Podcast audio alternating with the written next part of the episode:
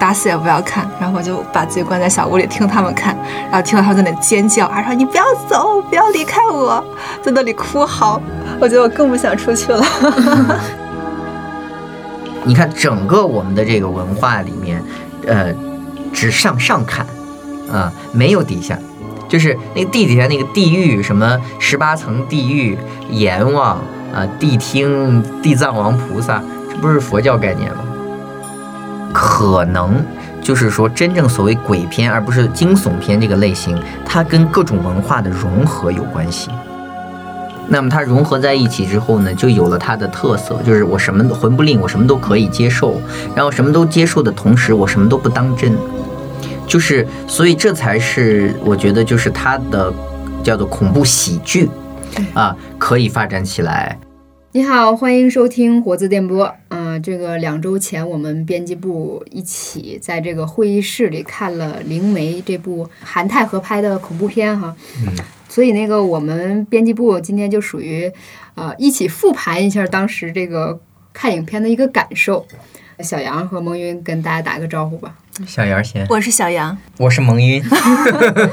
对，其实这期我们少了就是当时观影的几个灵魂人物哈，比如说那个、啊对吴老师，对，啊。一个是中途就跑出去吸烟，认为不恐怖的一个人，然后觉得好好没意思我，们的排班老师。好师，乏味。嗯，对，然后还有一位是那个声音比较嘹亮，但是呢，他一到有鬼出没的时候，一定要用靠枕挡住眼睛的那一位。嗯，我们的设计老师 对，毕老师，还有另外一位就是越恐怖片儿、鬼片儿这量很大的这个卤煮。但是那个卤煮最近太忙了，就没有办法给他揪到我们这个录音间来哈，他也是那个错过了这个选题。嗯然后另外一个就是我们气氛组的那个黄鑫，嗯，虽然他没看，但是他是最怕的那个。对，对，可以讲一个小插曲，就他我们正在看的时候，看到一个一点都不恐怖的场景，他过去只瞄了一眼，就说这啥呀，就跑了。就当时好像就是那个做他做法做法吧，就好像对，在那里打鸡蛋，有一个假面具有一个对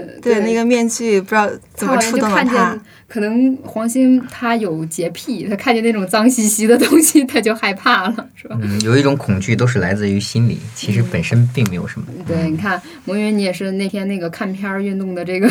发起人，看片儿运动，对嗯你就是先你复盘发起的这个活动吧？对我我也是觉得那个怎么说呢，就是恐怖片，嗯当时这个灵媒上了好几次热搜，嗯，然后我就觉得很奇怪，我就想，哎呀，那它得有多恐怖，或者是不是挺好看的？怎么就上热搜？因为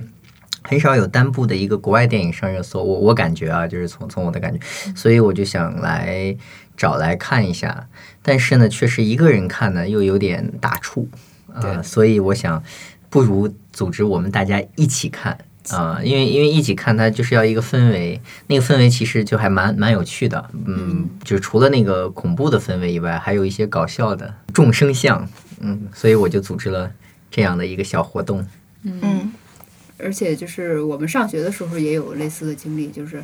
呃，几个小伙伴一起，然后到一个同学家，那时候我们还是 VCD、DVD 的那个时代，然后就放碟片。一般我们会租几部恐怖的，再租一两部当下流行的，比如说那个当时有张柏芝和嗯古天乐拍的什么《河东狮吼》啊，《心语心愿》呐等等，嗯就是那那那个阶段哈。嗯对，我们就然后我们那个时候就会配一部这样的呃言情喜剧，然后再加上一部恐怖片，差不多是这样的配置。比如说那时候我们一起看过呃山村老师之类的。哦嗯，对，嗯，嗯，小杨有这种类似的经历吗？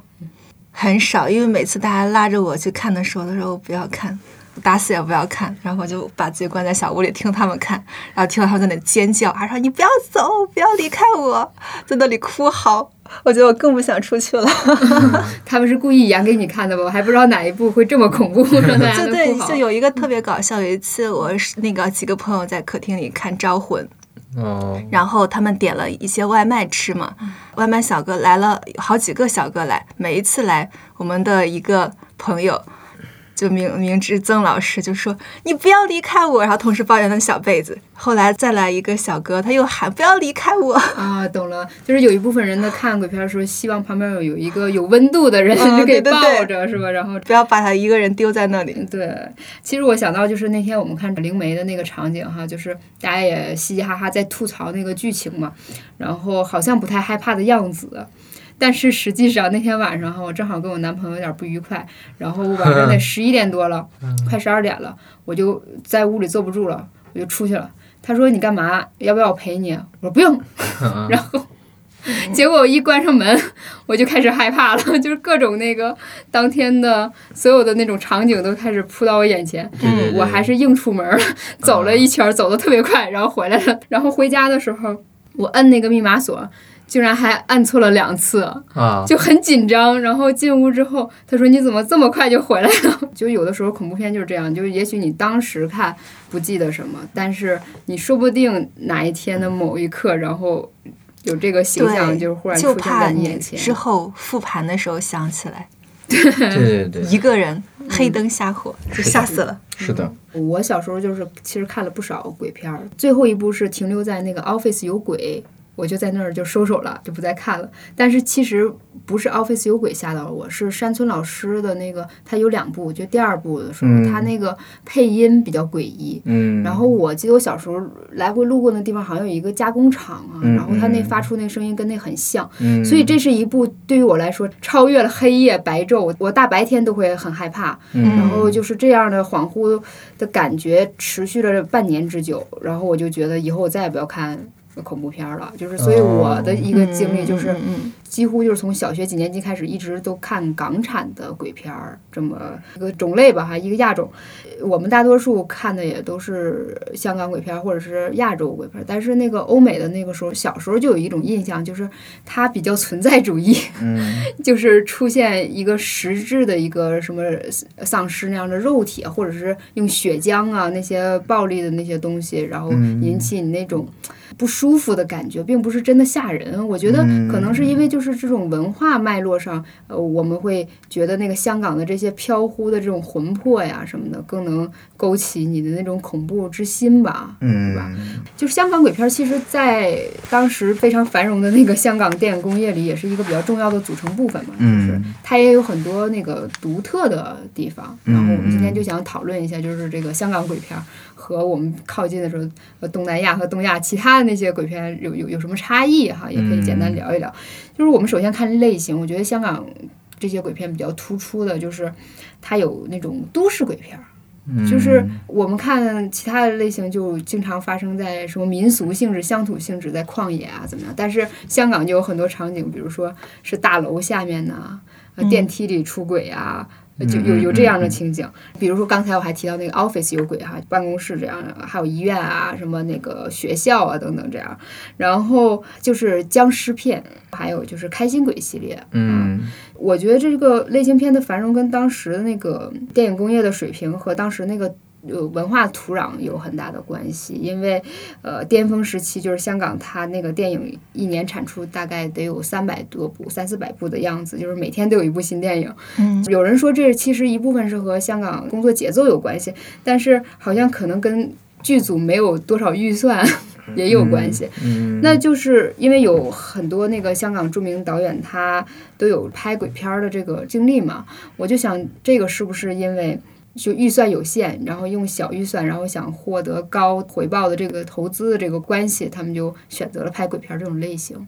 嗯可能有这样的，嗯对我们自己分析哈。嗯然后，另外从整个那个香港电影史上来看，就是咱们从邵氏开始说，那邵氏他就是在上个世纪那个很动荡的时期，把自己的业务开始往南洋扩展，然后把这个电影公司搬到了香港嘛。然后他当时就是那种大片场制的好莱坞式那种生产方式，然后他那个明星当时可以说是一种包身制，嗯，就是那个他是自产，然后自养明星，然后明星只是发工资式的那种经营模式嘛。我在想，是不是之后的，呃，我们看了很多明星他去参演鬼片儿，就是无差别式的参演鬼片儿，也跟这个制度有这么一点点联系。虽然就是八十年代之后，跟邵氏开始参与竞争的，就是什么嘉禾呀、新艺城这些公司崛起的时候，也开始带来了这种呃独立制片的这种形式的公司，明星开始跟公司变成了一种合作式的关系，呃，就是利润分账啊、风险共担啊什么这种。嗯然后呃，八十年代这个嘉禾、新艺城这个崛起，就有了这种那个独立制片的那个形式嘛，叫卫星公司，就是嘉禾下设的，比如说像那个李小龙的那个协和呀，呃，许冠文的许氏，洪金宝的那个宝和，然后还有成龙的成和等等。呃，就是明星开始有自己的那个经营公司和那个运营团队嘛。但是从这个整体的脉络上来看哈、首先从咱还是从那个邵氏开始说起，他从上海搬走，但是二三十年代的时候，上海就有很多家电影公司都在竞争，那个时候就开始制造过那种火烧红莲寺开始，然后他们很多那个火烧啊、武侠、神怪之类的这种。也说也可以说光怪陆离，也可以说是粗制滥造的一些影片。然后六五年左右的时候，邵氏公司就拍过那个《聊斋画皮》，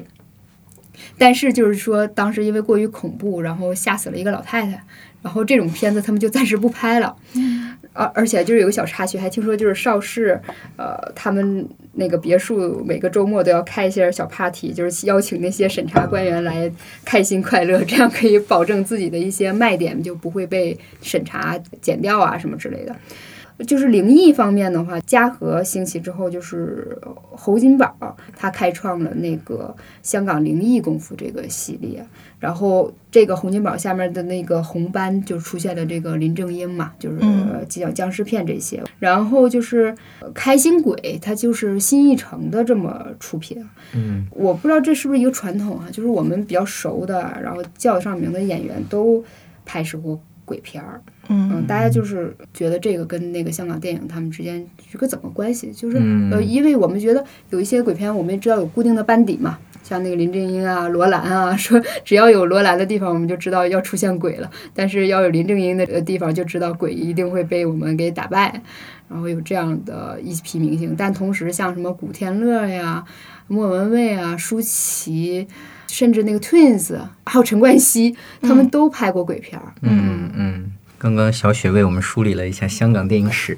所以我觉得就是也有两个区分，一个是鬼片，一个是惊悚片。西方没有鬼片的，就是没有一个类型叫 ghost，对吧？呃，它它没有这个类型，它只有惊悚。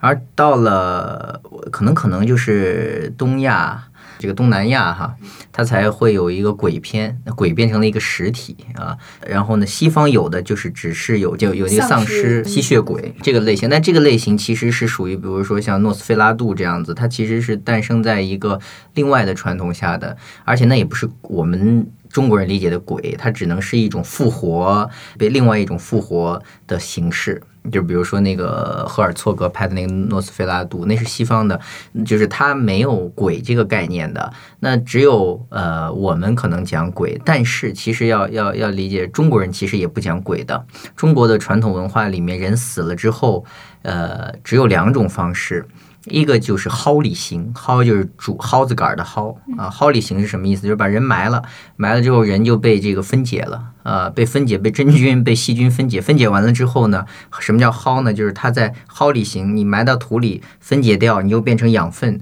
变成养分之后，你要么就随风。摆到了，要么你就你就长出新的东西来了。中国人死了叫蒿里行，这是古书上这么写的。所以在中国古代没有啊、呃、鬼。这样的一个大的东西，人死了是好旅行，那另外一部分人去干嘛去了？就是升仙得道。所以呢，呃，中国有很多的名山大川，但是呢，中国其实没有地狱这个概念。这地狱这个概念是从佛教传过来的，是从那个南亚。啊，是从这样的一个体系里面来的，只不过它被汉化，然后经过我们的这个加工，它有了什么呃这些东西，什么六道轮回啊，然后跟牲畜跟这个，但是其实真正中国最核心的呃所谓的灵异的概念，来自于要么就是升仙得道。上周重温了一下《双瞳》，我认为那个片子可能是很重要的一部华语电影里面的所谓的恐怖片的一个一个标杆，原因是它融合了非常多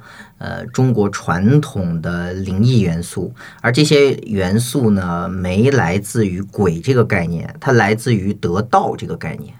我为了修炼。我为了炼丹，我为了练自己要成仙长寿，这是中国人的一些观念。那我就开始出现非常多的一些手段，比如说整蛊，比如说在双瞳那个片子里面，其实双瞳其实是一个很正常的一个人类的生理现象，就是说有的人他生下来他就是双瞳，他只是瞳孔的呃发育的问题，但是他不影响视力，它也不会出现什么你你能看到别人看不到的东西。呃，比如说中国历史上有谁是双瞳呢？那个顾炎武就是双瞳。嗯啊，当然神话里面讲造字的仓颉是双瞳，说他是重木，呃，双重木，还有说这个鲧啊，五帝里面的鲧是这个双瞳，或者还是尧啊是双瞳，反正是他们都是重瞳重木。但这本来是一个很正常的现象啊。但是呢，在双瞳这个电影里面，他要演什么呢？他演这双胞胎姐妹，然后生下来，姐姐死了，那妹妹活过来了。但是姐姐实际上在那电影里后来知道，她其实是得道了。她已经先升仙了，那这个妹妹要升仙，她就要经过三道三道坎儿，所以她的那个成长，以及后来她不断的去杀人，她跟什么结合？就跟西方那个基督教的七宗罪结合。我杀这个人是因为他贪污，他好色，他怎么样？但是我杀这些人的过程，其实是为了让我修仙得道。他把这个东西结合在一起，所以《双瞳》这个电影呢，它就是通过呃中国人所谓的得道升仙、长寿这些东西来讲。所以从我们呃传统的中国文化里面，也许没有鬼。但是为什么我们现在有了这个鬼片这个片种呢？或者我们叫鬼片呢？我认为它主要来自于呃中国周边的其他国家。然后你说到的香港的问题，比如说最早最早的，在一九三七年，马旭威邦拍了一个叫做《夜半歌声》。嗯后来张国荣他们呢又重新拍了一部，对吧？他跟西方那个歌剧魅影又结合在一起。但是其实你说那个恐怖吗？我记得当时张善坤为了做这个营销的噱头，他怎么做？他在电影院首映的门前摆一个棺材。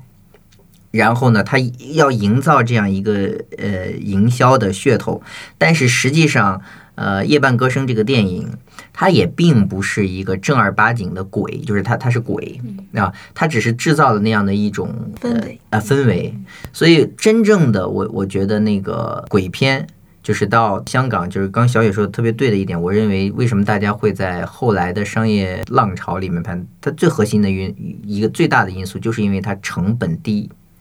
它成本低呢，同时它又能制造出，因为它的恐怖，因为它的这种效果，它制造了一个效果大。成本低，那么它就像一个金融杠杆一样啊。实际上，可能我这个片子也就那样，然后也没拍的有多像灵媒。我们看完之后也觉得，哎呀，里面有很多 bug。但是你看，它恐怖，它吸引人，它让人觉得哇，怎怎么怎么样，然后他就开始宣传，宣传之后他上了热搜，跟跟那个时候是一样的。它成本低，然后找一帮人来演，但是它有高回报。哎，尤其是在香港或者在其他一些国家，它实行分级制度，这个片子是可以上院线的。可以上院线的，大家就能都看到，起码在这个分级的规则下，你是可以看到的，所以它会有一个高的回报率。而且呢，呃，所谓的恐怖的拍摄，呃，如果不是那种所谓的科技的，大部分的恐怖片啊、呃其实都是非常好拍的。它营造一个氛围，其实这些氛围，无论是西方的《电锯惊魂》那种，它其实就营造一个氛围。你说它有多大制作？其实是所有片子里面制作可能最小的，所以我觉得最核心的是这个原因。但是到了，嗯就是你刚刚说到的僵尸片，就是洪金宝啊，以及后面呢，它其实最早的元素是跟功夫联系在一起的。它其实功夫片从七三年呃李小龙去世以后，功夫片就大概沉寂了五年。这五年基本上这些龙虎武师们就没饭碗了。这个时候到七八年左右开始出现了，袁和平拍了一部电影叫《蛇形刁手》，那个时候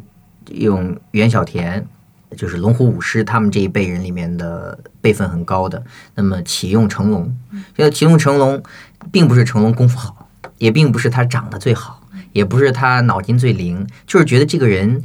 打的出来的东西有一种他反应快，但是又有滑稽。所以在功夫片里面最早产生的，其实是从李小龙那种硬桥硬马的功夫，到成龙这种滑稽喜剧融合功夫。但是其实这个最早最早呢，也不是成龙，最早其实是洪金宝在这之前就拍了一部叫做《三德和尚冲米六》，洪金宝其实是他更是这个路子的，他也比成龙更早出名，后面才是成龙。所以当这个时候再往下发展呢，因为《神行刁手》这样的片子，它其实是走在一个它要虚设一个古代的或者说古代的空间里面，那么它当然就需要找更多的。跟这些结合起来的因素，所以僵尸片其实是跟湘西赶尸那个时候特流行这个，呃，有有很多的这样的通俗小说，对民间故事，把那个茅山道士，对，把把这些东西都讲起来，而这个里面。呃，你像茅山道士这种东西，它其实本身是跟中国的道教文化有关的，而道教文化里面也不是讲鬼的，它也是讲修仙的嘛，道就是炼丹嘛，怎么长生嘛，其实是讲这些的，以及怎么样让你的这个尸体不朽啊。那你刚刚说的蒿里行，就是所有东西都要朽掉的嘛，你你埋了就得朽掉。那中国的文化里面是讲，我可以让你不朽。那不朽就有各种方僵尸啊，就比如说我我以前小时候特别爱看这种片子，就是说它有各种方式，比如说怎么样你就定住了，它是这样一路一路发展，而且这里面是受到市场和他自己要去开拓啊，然后找到这些题材，而且这些题材呢又符合龙虎武师。还有一个特别重要的原因是呢，这些片子呢成本低，那龙虎武师或者说这一帮拍功夫片的人，后来的什么洪家班、程家班。袁家班、刘家班、刘家良，那么这些人呢？他们有一个大的团队，哪有那么多戏给你们演啊？哪有？那我要养活这些人呢？所以小成本的影片呢，它换挡比较快，那么我可以养活更多的人。那么再加上古装，你像一个僵尸啊，僵尸队伍有那么多，然后呢，还有一些打的人，就把这些人全部都用上。那么这样呢，他要养活这帮人。所以，呃，后来你看到的其他的类型，那么这是古装的功夫喜剧。然后你说新艺城，新艺城他们黄百鸣拍的那个《开心鬼》，开心鬼撞鬼啊，开心鬼过暑假呀，开心鬼什么什么，对，上错身呀，就有非常多版。我那个我最爱看了，小时候，那个就是跟你刚刚说的，跟香港的都市。都市的那个文化以及那个氛围有关，但是它的核心，比如说，我记得有一个《开心鬼》的第一部，就是一个郁郁不得志的秀才上上吊了，对吧？然后他们去那个是呃香港的那个山旅游，然后就在那儿过了一夜，把那个绳子上吊的绳子装包里拿回来，结果那个绳子是他的本命，对吧？然后他就他就显身了，就类似这种呢，也是跟中国的传统的民间的文化。有关的，所以我我个人感觉就是，中国为什么没有特别恐怖的鬼片，是因为中国文化里没有，就中国文化里没有那种鬼的东西。比如我们昨天看灵媒，就灵媒那种东西呢，就是它有些东西是很恐怖的，它上你身。然后呢？你怎么怎么样？这里面有很多的那种不是，就是我们这边的中原文化所诞生出来的东西，包括我们前段时间那个南巫，我们也看了，就是也是讲的这种。呃，你突然就被上身了，上身之后下降头，就这种东西可能不是中国传统文化里的，所以这个我我我就是也在想的一个问题，就是因为要做这个播客，我就想为什么我们国家，当然大家都会说是因为我们没有分级制度，是我们要审查，不允许有这么恐怖的东西，但是反过来讲，就是我们的骨子里不是这么样的一个文化，就是就是没有鬼。其实其实嗯，不是有很多鬼吗？对呀，我其实也也也一直在怀疑这个问题。就就是好多这种以前的志怪小说集，全都是在写鬼，各种灵异事件。对，比如说那个六朝小说呀，唐传奇啊这些啊。对，然后这个扯挺长的呀，然后甚至《聊斋》。不过你，但是你说的这个修仙这个东西，我还是比较认同的，因为我想到，就哪怕是我们现在说的一些出马仙，就是这方面的哈。可能跟灵异相关的，它也是那个核心，就是说什么狐黄灰白柳，东北的那几大仙儿，他也是就说要修道啊，然后再出来就说给看事儿什么之类，这这是一个脉络哈。就是东北的这个，我可以同意你的说法。然后是湘西的。就是每一个地域就就不太一样嘛，是吧？嗯，然后呃，包括就是说，我记得就是蒲松龄在说那个嗯六朝志怪小说和民间小说那个基础上，他就厘清了说中国鬼故事的一个世界观，嗯说是。人死为鬼，然后是幽冥相通，就是说那个鬼也许来到人间晃一晃，很容易理解哈。然后还有就是物老成精，幻化人形，嗯。嗯，然后就是得道成仙，几人福祸，是吧？嗯这我们刚才讲的是就是得道成仙，但他确实提到过说人死为鬼，有这个魂魄在几魂七、三魂七魄这个概念，好像还是有。嗯然后就是物老成精，就是我们也想到，就是建国之后不能成精，嗯这么这么这么一个东西。呃，其实刚才就是蒙云讲的，有好多点都感觉都可以细细展开来聊哈。包括说营销这部分，呃，最近那个南屋那个导演特别有意思，因为他这个片子就是他之前比较生气，就是被泄露了，对泄露了嘛。然后他做了一个标题，说什么南屋完整版露出，嗯然后结果你知道是个什么吗？嗯，是他在里面表演下降头，说你是盗录者吗？啊 你被下降头了。好像就加上这种呃双向的这种行为艺术，我觉得这他这个营销就做的特别好。嗯啊，其实很多鬼片儿都都像你讲，就是有一个营销的动作在里头这样。然后还有就是说关于这个电影的商业性，尤其是香港就是特别的明显，包括你说可以加入那个武侠的元素，嗯还有的就是擦边儿的软色情之类的嗯啊这些东西。因为那个香港这个地方就很特殊嘛，鬼片儿是一个很好的载体，嗯。就是表现香港一边儿是信奉本土的这些东西，嗯。然后呃另一方面是资本的这个夹击下就比较混沌的市民的一个心理的需求。比如说那个香港有一个叫鹅颈桥的一个地方，嗯。呃，这个它这一边是非常热闹繁华的那种消费的场所，然后呢，同时呢，这个桥下就有很多政府配给他营业执照的，就是专门打小人的那个婆婆。鬼片里我们也看到那种叫说什么神婆打小人，说有有这样的概念哈。但他们其实有很多就是嗯白领啊，然后只要掌握了什么对方的八字或照片，然后给到这个神婆，让他在这个照片上打打他的八字啊，然后打打他的这人，再念叨念叨，然后心里就被疏解了。然后我觉得就跟咱们自己玩那个解压娃娃那个心理机制就比较像哈。像刚才蒙云也刚才提到东南亚还有东亚，他习惯展示的那些东西，好像灵跟那个都市之间是一个比较。分离的一个概念，就跟实际的生活有分离。就比如说，我们在像灵媒他在说的一层意思，似乎就是说，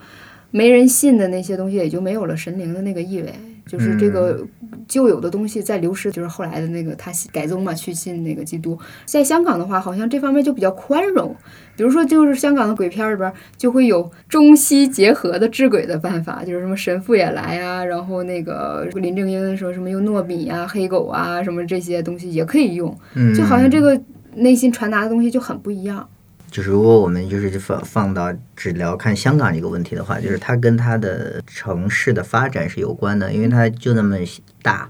但是它在嗯百年的时间里面经历了一个可能别人要用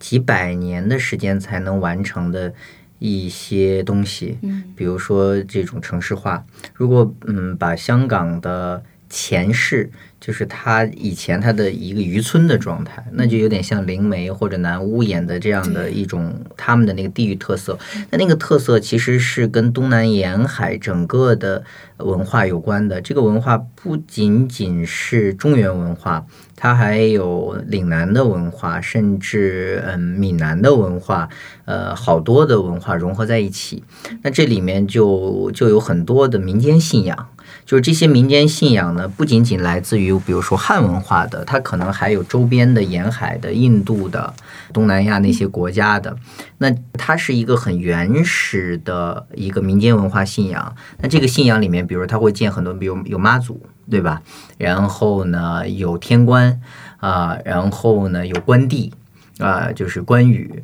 那么还有各样各样，有佛教啊，黄大仙，有道教啊，等等的东西，它是融入。它首先本身这个信仰在没有现代化进来的时候，现代性的东西进来的时候，它就是一个杂糅的。它本身，我相信它就是一个很丰富的一个东西。那么，当有了所谓的城市这样的一种现代性的概念进来以后呢，从地貌上，它把以前的一个向平面延伸的空间呢，给它向垂直发展了，不是这高楼大厦起来了。嗯，那么以前的空间没有，但是以前空间起来了，不代表庙没了，土地庙还有，呃，大楼里也可以供。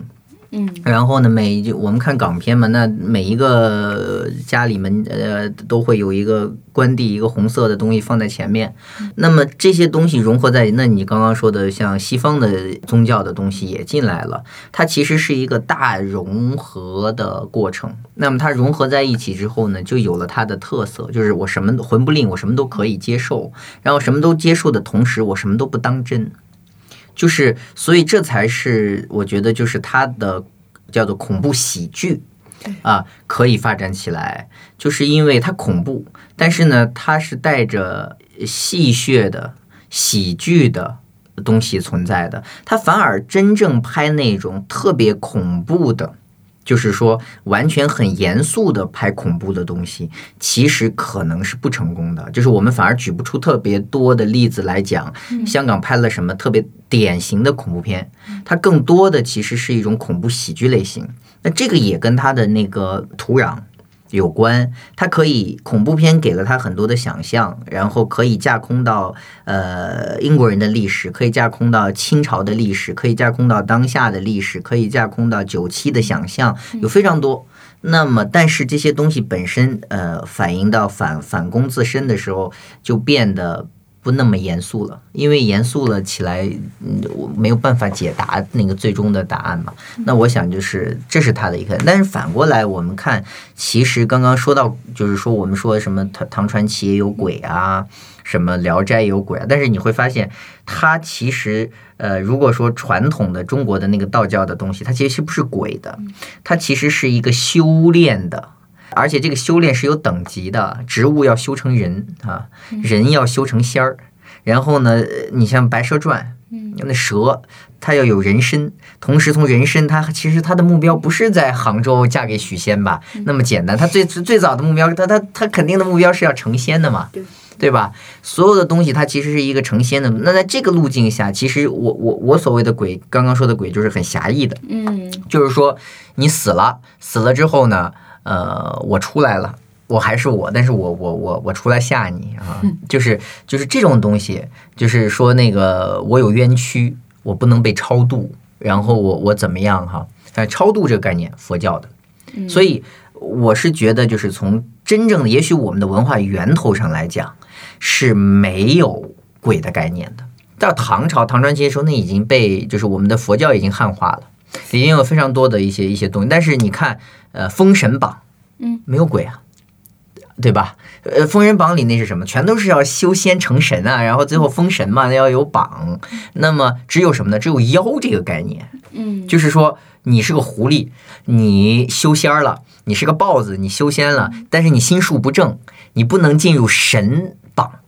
但是你有妖榜。是不是下下线就是下下线分分分几个等级？对对对，下它它是分这样的等级。那这个等级跟什么有关呢？就跟我们在《史记》里面《武帝本纪》里面有一有一篇，他讲颛顼的时候，颛顼中国人做了一个是类似于巴别塔哈，就是颛顼做了一个是叫绝天地通，或者叫绝地天通，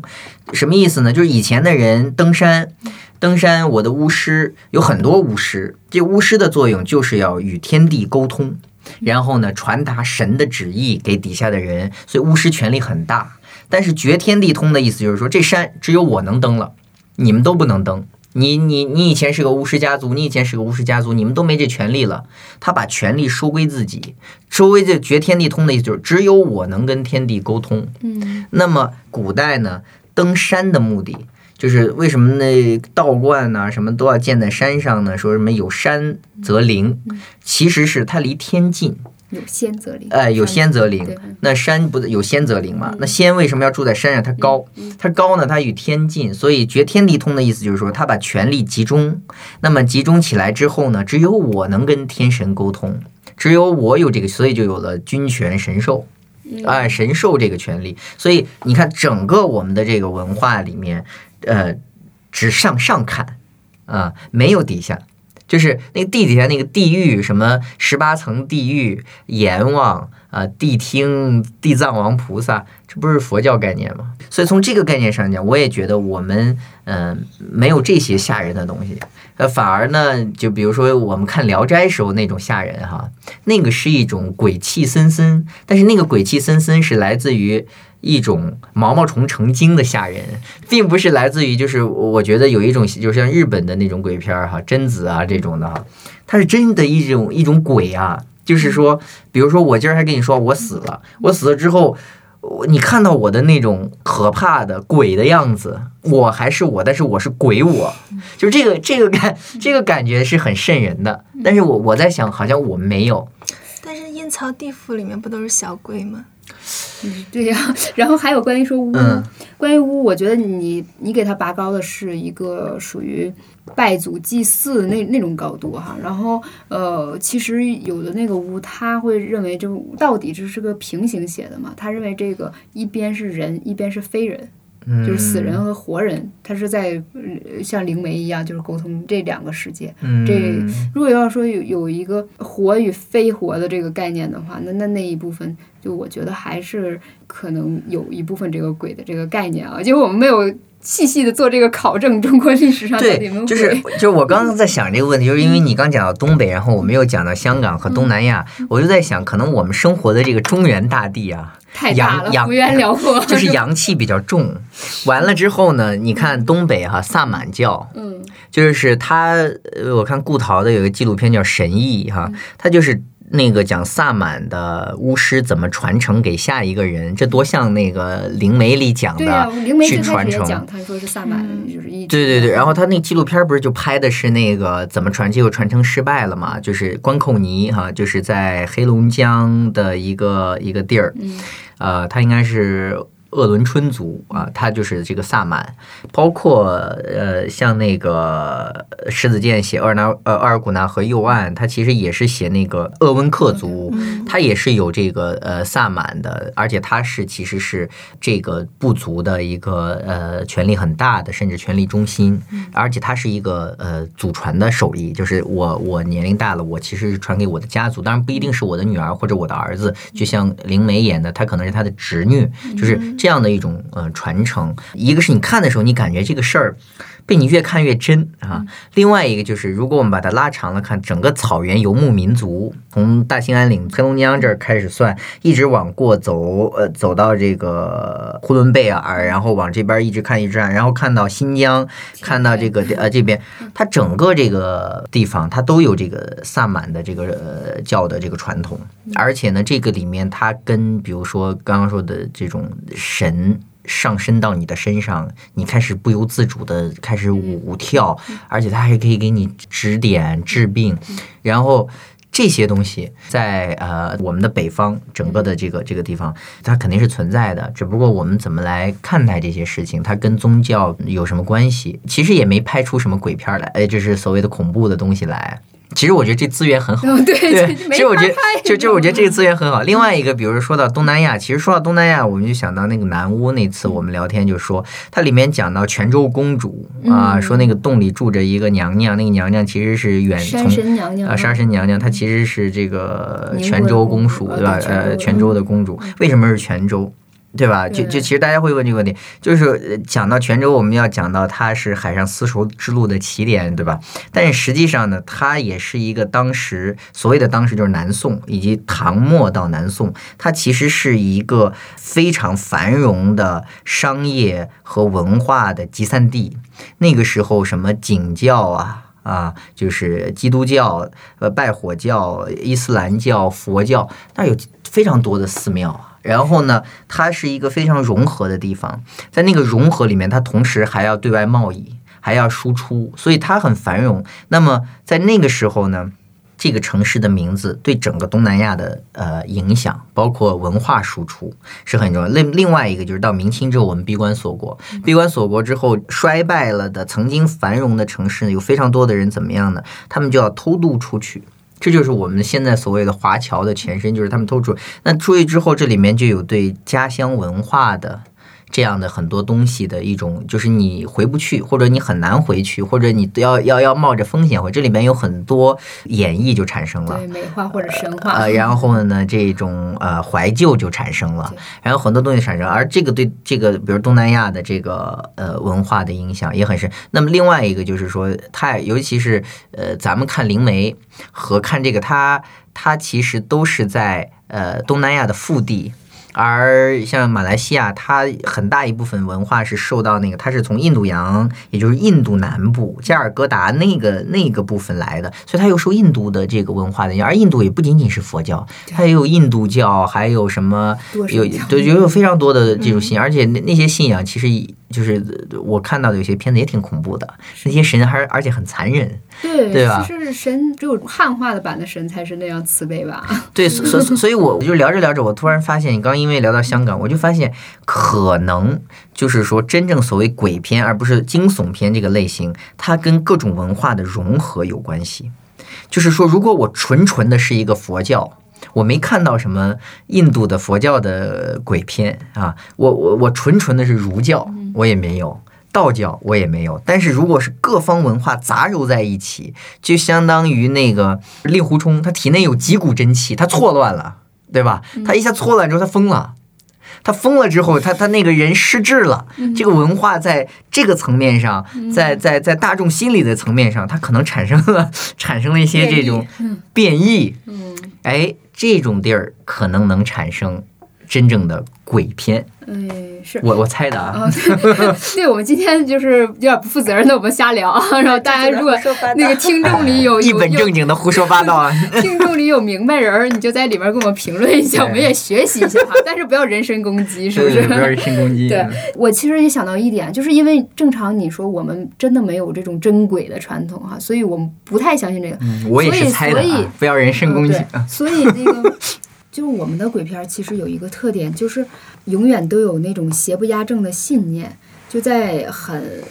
就是你紧张的那个氛围里，你也知道会有一个白天来打破这个节奏，因为我们的鬼通常都害怕鸡叫啊，害怕天明啊，是吧？这种，嗯呃，然后那个鬼片儿你也知道，一定会最后被某种力量啊，或者是道士或者什么样之类的把它制服，其实是带着一点儿希望的。嗯然后，呃，我们刚才其实也提到说，港产鬼片儿里它有很强的那个商业性，还有它的地域性特点，就它毫不顾忌、无所不包似的哈。然后我们也知道，从一个人害怕什么，就能知道他大概相信什么，或者他他他在那个被什么所扰的那个状态哈，为何所扰的那个状态。然后我觉得那个香港其实是一个弹丸之地嘛，它可能更早的体验了那种生活的高压。嗯，一方面说。呃，素食产生很多那个爆米花的电影，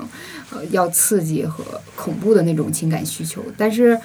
港产鬼片儿里呢，又常常我觉得是在这种比较高压力的状态下，大家其实想抓住点儿什么，就是这个嗯常常讲一个情字。嗯呃，我们且不说那个谁，那个《胭脂扣》里边那种痴情怨女的那个形象吧，还有聂小倩啊、之间那个爱情。我记得有一部电影叫《鬼够人》，然后我小时候还不认识那个字儿，我看他用拼音标，我就一直叫他鬼勾人。其实那个电影除了就是男主角是那个王晶以外吧，就一切都挺好的，就是这个剧情很紧凑，然后也融合了不同的附身法呀、修行的人啊、治鬼的方法也比较特别，因为他们这一家嗯是被一个有情商的男人拿着斧子把他们全砍死了，然后说最后制服他们的办法就是找到这个当时这个犯罪的人，再把这些鬼魂重新砍死一遍。嗯啊，然后或者是用经文燃烧他们的那个尸骨，然后二次毁灭这种。但是这两种方法就是在这个呃鬼片儿这个最后一分钟营救之前都是不太成功的啊。嗯这给我印象很深刻，就是他们这个手段很多，但是这鬼真的很强似的。嗯，但是最后的那个女鬼在魂飞魄散之前，她其实就问了那个王晶，就一句话说：“你到底有没有爱过我？你到底有没有真的爱过我？”这个就很能代表一些港片儿里边儿那种。呃痴怨的那种女鬼的一个形象。这些女鬼一部分就是为了爱，或者是说寻找爱，或者是说找一个救人的那种孤魂野鬼不肯散去的，然后一部分就是说被辜负的，而且也很有意思哈，在现实中她得不到那种回报和满足，但是她一旦成了鬼以后，她就拥有了很强的力量。比如说那个很常见的就是那些女鬼，她在有了这些那个冤情之后，她会穿一身红衣服，然后自杀，然后就嗯形成了一个很厉的鬼。啊，但是就是因爱生恨去报复的这些猛鬼的形象，他也是心里有一个为情所扰的这个一个一个特征啊。我觉得这个是不是就是港产鬼片儿的一个特征呢？嗯对你刚刚一提这个，我想起了那个我看过一个片子，正好也是红衣女鬼这个形象，就小时候看的有那种产生了阴影，但长大再看就不害怕，叫《鬼新娘那》，个钟楚红和周润发演的，嗯就是他大概剧情就是讲的是那个钟楚红扮演的一个女孩儿很早就去世了。早死之后，他就到阴间之后给她匹配了一个冥婚，嗯那个阴间那个鬼就想和她成亲，但她的不愿，所以她心中有遗憾、有怨气，所以迟迟不肯散去。周润发正好发现了隐藏他的那个买回来一个梳妆台，那个梳妆台里面就寄托他的鬼魂。然后他同时呢，因为他交的一个女友，呃，就是因为和他有种种的生活上的就是不顺吧，心意不合，所以就离他而去了。但是后来呢看到他和这个这个钟楚红扮的这个女鬼卿卿我我，非常的嫉妒，所以他想报复一下周润发，哦，所以他就选择了在午夜十二点穿着红衣服，打算那个时候上吊自杀。据说这样自杀杀伤力是最强的，嗯嗯，但是他其实只是想吓一吓周润发，可是没想到那天晚上阴差阳错，他真的在那个时候就死了，穿着红衣，然后他成为一个特别恶的鬼，他就一直在围攻周润发和钟楚红。他后来就被就被那个周润发的一个姨吧叶德娴扮的，把他砍成了两半儿。砍两半儿之后的那个形象非常的可怕，小时候就是印象比较深刻。然后他那个女鬼的形象就一直在抓追逐钟楚红，就是也是种种情愿纠葛吧。嗯啊，我记得好像说那钟楚红就是为了那个最后就挽救她的这个情郎，她自愿的就跟着那个冥婚的那个男鬼对然后因为丈夫走了。对，因为那个鬼丈夫好像更厉害，然后帮他制嗯，服了那个猛鬼，对对对对，是吧？的，是的，是的你，看看多么有情有义的女鬼呀！对啊，好好，这种套路可多了。嗯我们一直聊说，我我认为就是我们没有一个鬼类型。呃，我们聊的这么多哈，尤其是像我们认为香港已经是在呃中国的大范围内做恐怖和鬼片，可能是最多也是相对最成功的一个地区。但是真正的鬼类型，把它作为一个电影的类型和叙事的类型来看的话，它要借鉴和不断的用其他的类型，就是比如说我们刚讲的那些，那是爱情啊。那是一个情爱的类型，这里面太多了。比如说，但这个界限就会模糊，它就冲掉了鬼的恐怖的元素。为什么呢？那个《神雕侠侣》里面最核心的主题，其实那个影子就是李莫愁嘛。那李莫愁的外号叫什么？叫女魔头嘛。那她是为情啊，她不是被辜负了吗？被那个陆展元，就是类似这样的，跟跟刚刚讲的那个鬼新娘的那个套路是一样的，只不过她把它嫁接到了另外一个。场域啊，就是叙事氛围里面，但实际上它叙事动力还是情，所以就像我们呃刚刚讲的双瞳那个片子为什么特厉害，是因为它是完全立足于一个呃不同于爱情、不同于家庭、不同于其他类型，它是一个独特的呃自成逻辑的一个叙事圈，这个圈就是我要升仙，这个升仙里面，它它的动机就是我要升仙，我要得到。然后他去推动这个情节。但是为什么是香港的那个电影呢？它的因为它的商业化特别强，刚刚讲到的这种低成本，以及讲到它对不同类型的这样的一种探，其实其实它对不同类型的探索，说白了，后面其实是一种市场和资本在推动。而什么类型最紧俏、卖的最好，那我就要在这个类型上做突破，呃，做努力、做尝试，然后要把各种类型混搭在一起。那我觉得小雪讲的那个很多的香港演员都拍鬼片或者恐怖片，香港的大导演们也都拍过鬼片或恐怖片，其实是来源于对于类型这个概念本身，并没有一个壁垒分明的界限。他们是在融合各种类型，融合各种市场上紧俏的类型，然后让它成为一个好卖的卖座的电影。我我感觉是这样。而且就是为了卖座，他也要吸取很多民间智慧，就是你相信一些东西。比如说，他同样讲这些软色情的东西，他一定告诉你色字头上一把刀，然后你因为那个好色，然后你招惹上这些女鬼，然后他让这些我们刚才说的这种痴怨型的这种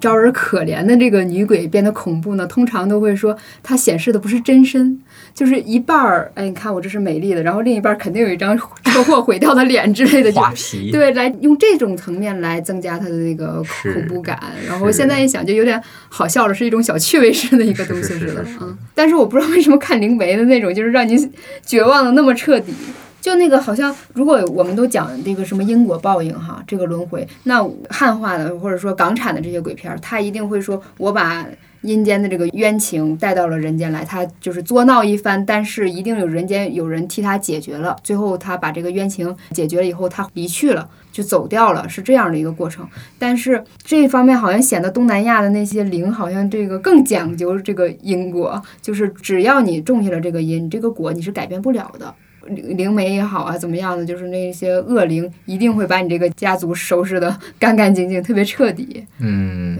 就是他们就解决不了这个问题，我觉得。嗯，是从这个角度讲，我更感觉啊，谈因果，我突然感觉可能鬼片的这个传统哈，就是我们呃亚洲的鬼片传统来自于印度。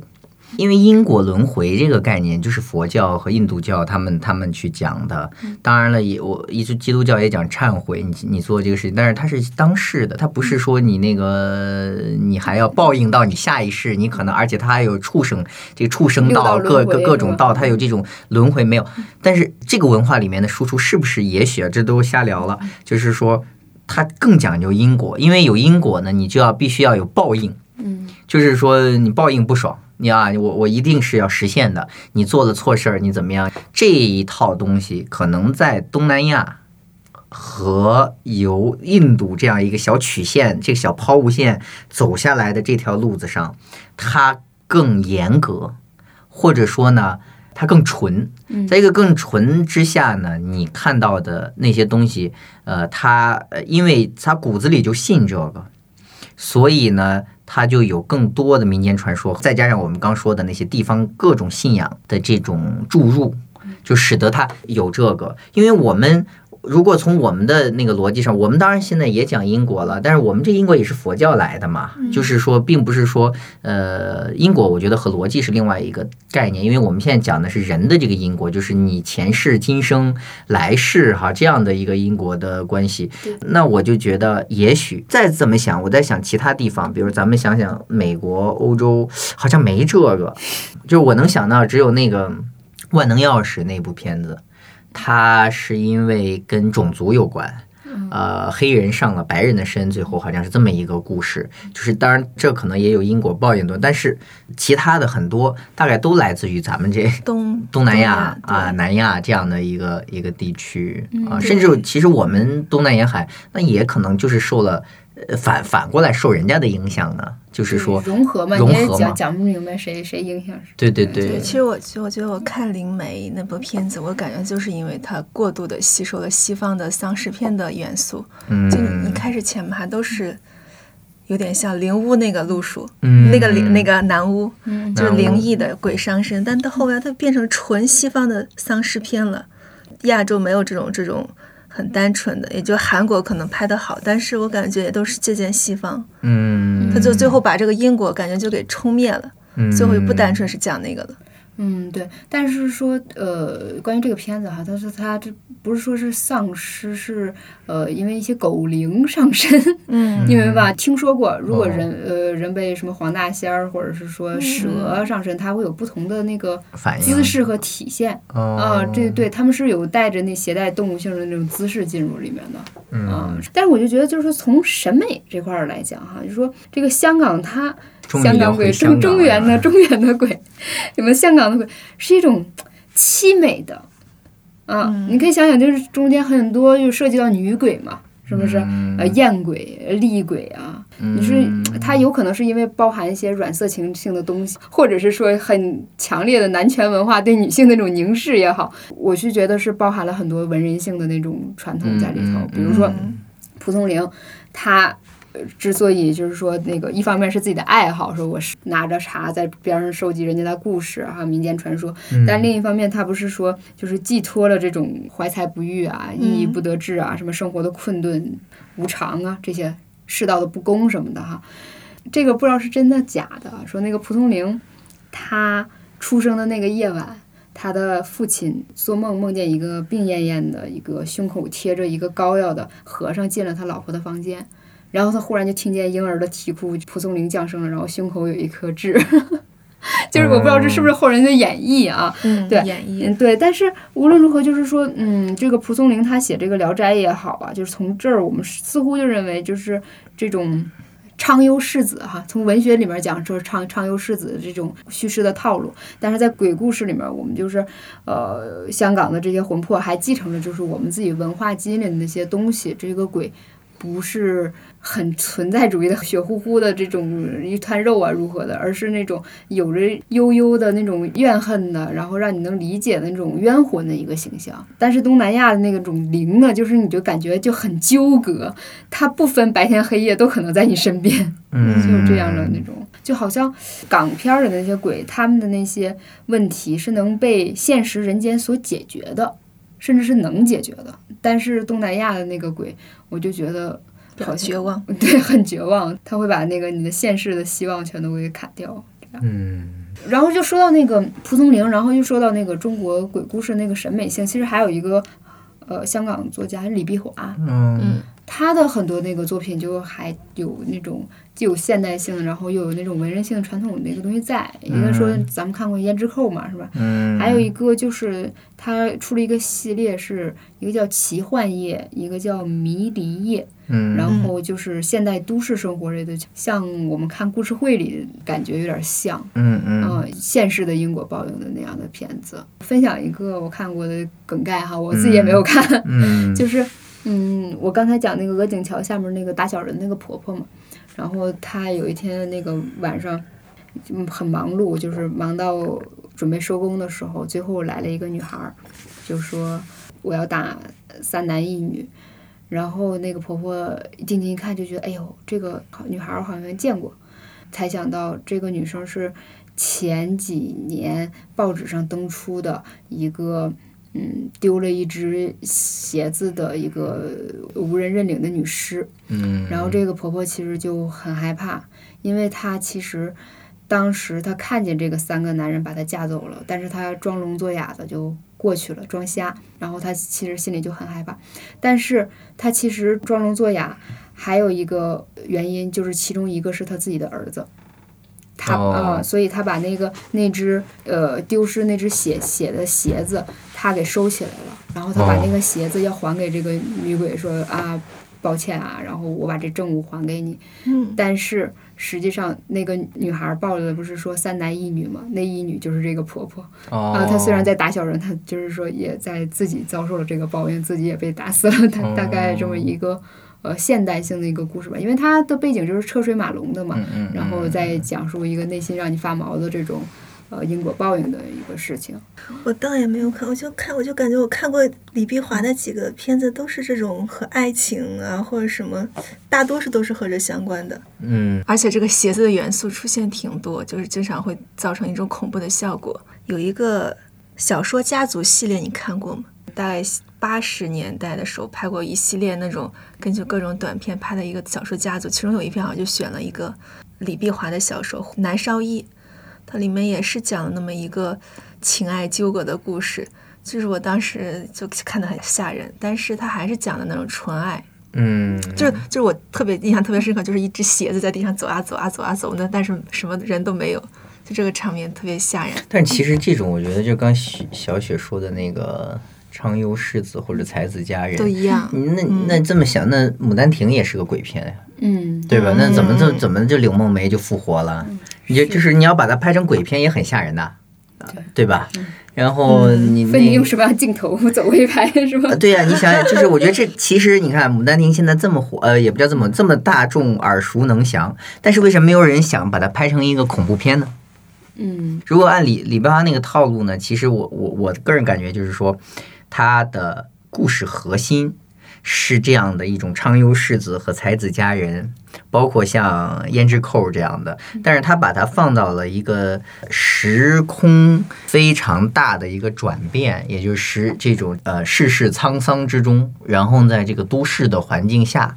但是呢，你看它的故事核心，呃，负心、负心汉、痴情女，呃，道德与爱情的这样的一些一些东西，这不就是传统的呃，嗯包括《聊斋》里面很多这种世子赶考，对吧？对，就类似这样的。从这个角度看，我我觉得就是为什么我们我这今天中午还想，我们的片子有时候看完之后啊，并不觉得恐怖。对，因为它跟现实的那个俗世生活、俗世人情是被你所理解到的。嗯对对对，包括那个李碧华，他那个应该是《迷离夜》里面任达华，嗯他其中拍呃演了一个鬼，就是什么，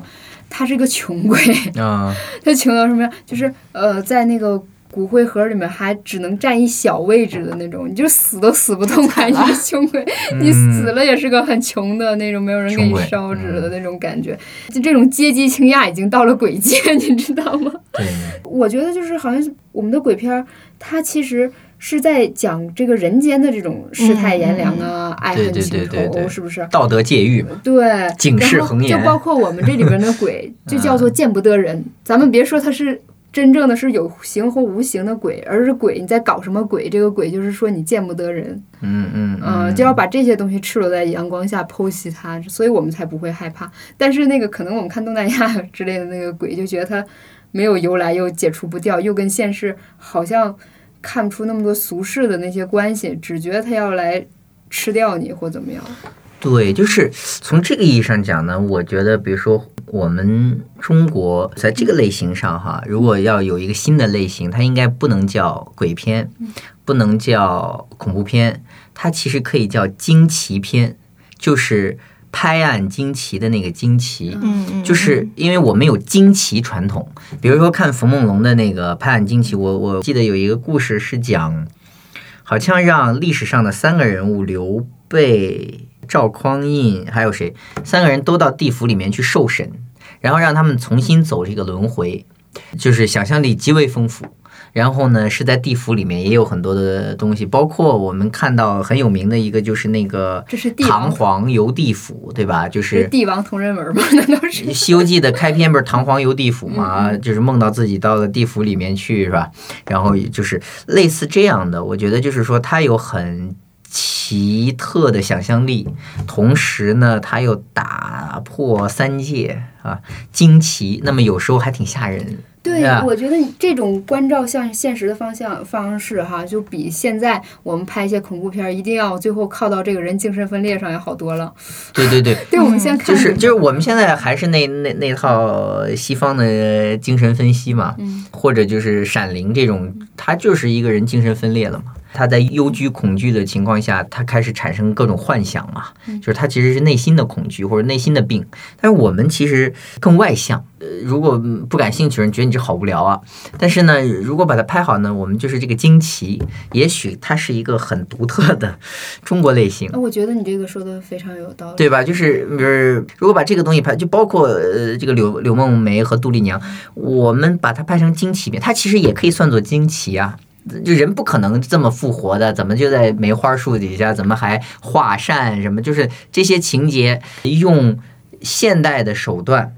营造出一种恐怖的氛围啊。那个李碧华要把这个故事架在香港，那也能拍啊。对对吧？就是就是类似这样，而且他我们的片子虽然都有一种所谓的那种警示的作用，但是在当下可以把这个警示的作用移花接木嘛，我们可以把更多的惊奇的元素先先给它做好。把剧本给它写好，在既有的故事下，其实应该很好玩儿，我猜啊，就是也许有我们特色的这种恐怖片或者鬼片出现。对，嗯，其实我我这里想到，就算一个小小小的鬼故事哈，但是我就想到你说的鬼故事。就是想到你说的这个鬼片儿里的那种警示作用和嗯和教化人的那个东西，就是一个人他不小心撞鬼了，然后呢，但是他骗那个鬼，他说我也是鬼，嗯，然后他就跟鬼那个一一起走。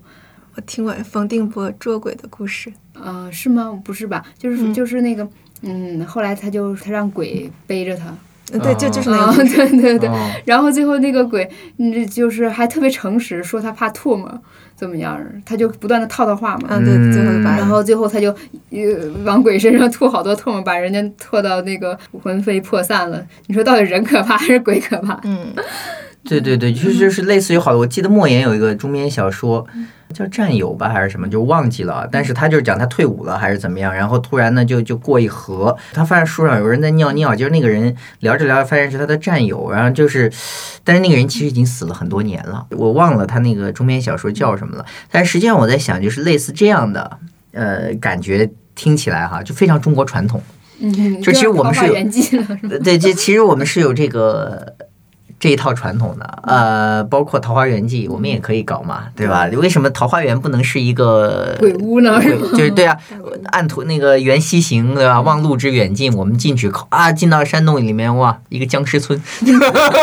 就就就类就就是就是类似的。其实虽然我们没有真的没有那种呃，我认为啊，就是我的一个人认为，就是我们真的没有那种三道轮回产生的恐怖的自我。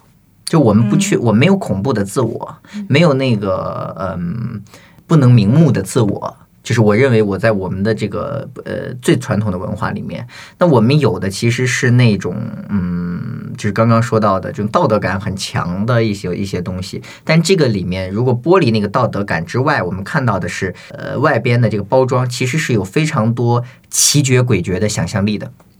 就是《封神榜》就是一个例子，但是其实有更多的，刚刚讲的明清的笔记小说啊，唐传奇有非常多，呃，包括那个，嗯，我忘了，就是有有有一个很很巨著的那个呃一一套书，包括那个那个《酉阳杂处》，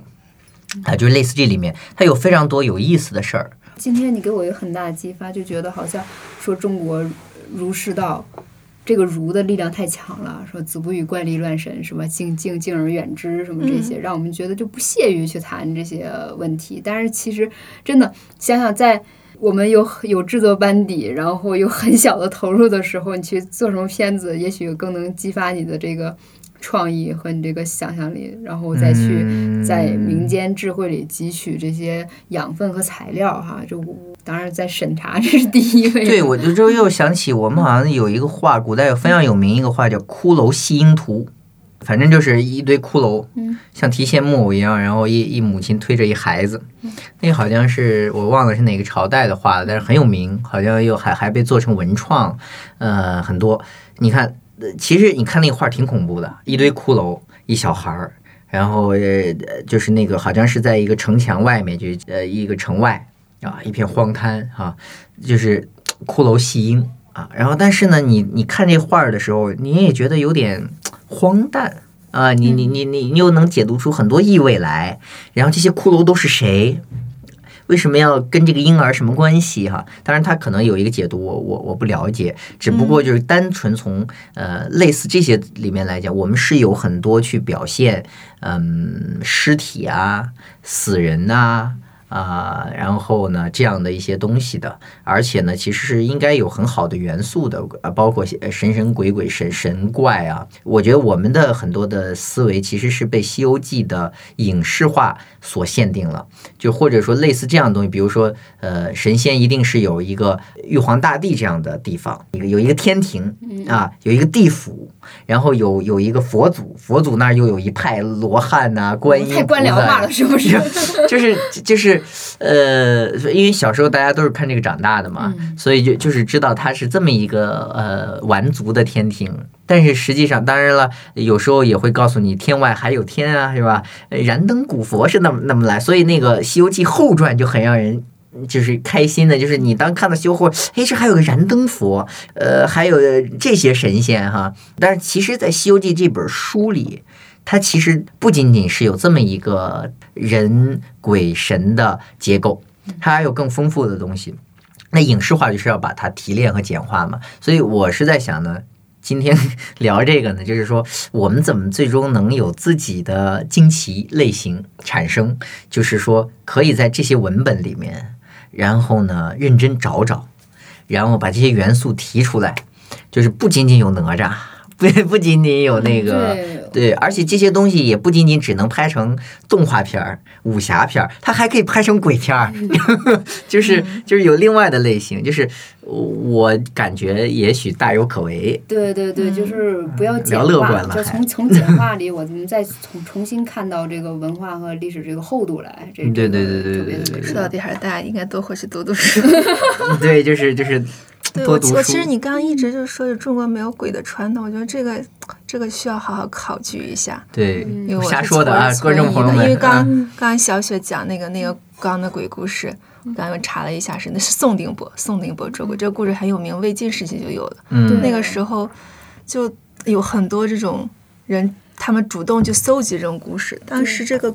而且这个这个鬼很有那种，也是有喜剧性的，有戏谑性在里面。对，嗯，对，就说是商代开始我们就祭祀嘛，拜祖祭嗯祀，然后呃魏晋说轻生死重玄学啊，嗯。什么就也似乎都也有一些人来总结了一些东西哈。我我们今天就是这个编辑部胡聊，然后呢，呃，也重要的是就是兴趣都比较分散嘛，很难就是一起看一个什么剧，然后一起思考点儿什么东西，交流点儿什么东西，然后也激发了我们去继续研究细读的这么一个动力吧，哈。太好了。对，所以呢，然后这期应该也是我们十一呃之前最后一期节目，然后祝大家十一快乐啊！嗯。呃先这样，然后我们好好我们好好看书，嗯，好好看片儿，对，好好看片儿，好，拜拜，拜拜。拜生路，美夢似路長，路裏風霜，風霜撲面光，紅塵裏，美夢有幾多方向？找痴痴夢幻中心愛，